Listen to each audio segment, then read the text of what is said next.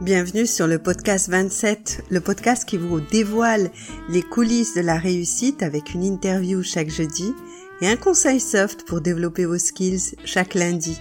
Lors de son interview, Maria Helhel, la fondatrice et CEO de Puolea Cosmetics Labs, nous a démontré combien la réussite était une course d'obstacles qu'elle a surmontée avec détermination et qu'il s'agissait aussi de savoir dire non, dans son cas, à certains prospects. Mais pourquoi apprendre à dire non?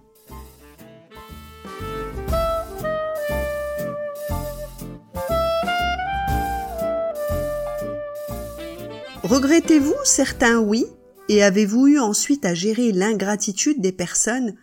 Quand à votre tour vous attendiez justement ce oui de leur part qui n'est jamais arrivé. Voir leur étonnement quand soudain vous osiez enfin répondre non à leur demande.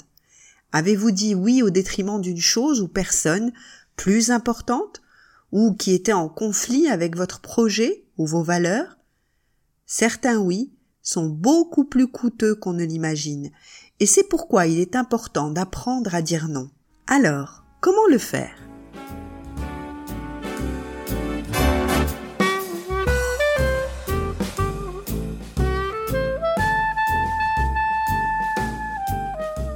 Avant tout, apprendre à dire non, c'est se détacher de l'importance que nous accordons à l'image que nous voulons projeter, vous savez, cette image parfaite qui fera que tout le monde nous aimera.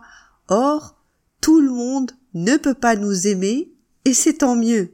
Alors détachez-vous de cette dictature de l'image, et rappelez-vous que vous avez toujours le droit, et quelquefois même le devoir de dire non. Vous n'avez pas besoin de vous justifier, Dites-le simplement et gentiment, et vous serez souvent étonné de la réaction de votre interlocuteur, qui, le plus souvent, n'insistera pas, tout simplement. Vous avez un prospect, par exemple, qui vous demande une énième remise. Dites non, simplement, et attendez calmement sa réaction. Ou encore un client qui exige une prestation que vous ne pourrez pas livrer dans le délai qu'il veut vous imposer. Dites non, au lieu de vous retrouver avec un bon de commande que vous n'allez pas pouvoir honorer et qui va vous fâcher avec la production et aussi avec votre client. Mais surtout, n'attendez pas pour cela et ne faites pas attendre. Les peut-être, on verra, la semaine prochaine, ne feront que rendre encore plus difficile votre nom, sans parler de la réaction de votre interlocuteur qui aura sûrement traduit votre peut-être par un oui qu'il n'aura pas.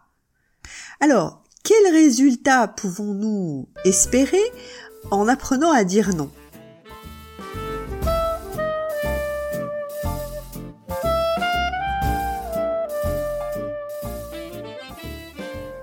D'abord, lorsque le nom est correctement émis et dans le bon timing, il fait gagner du temps à tout le monde et nous évite certains conflits.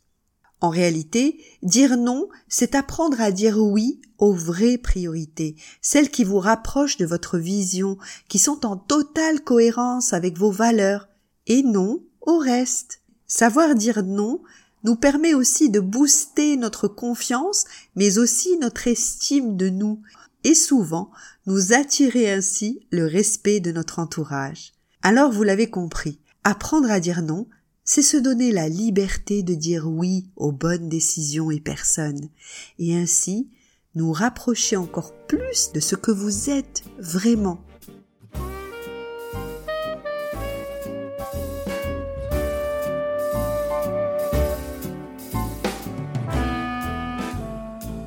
Quel sera le point que vous allez tester cette semaine? N'hésitez pas à l'écrire en commentaire et ainsi à rejoindre la communauté du podcast 27.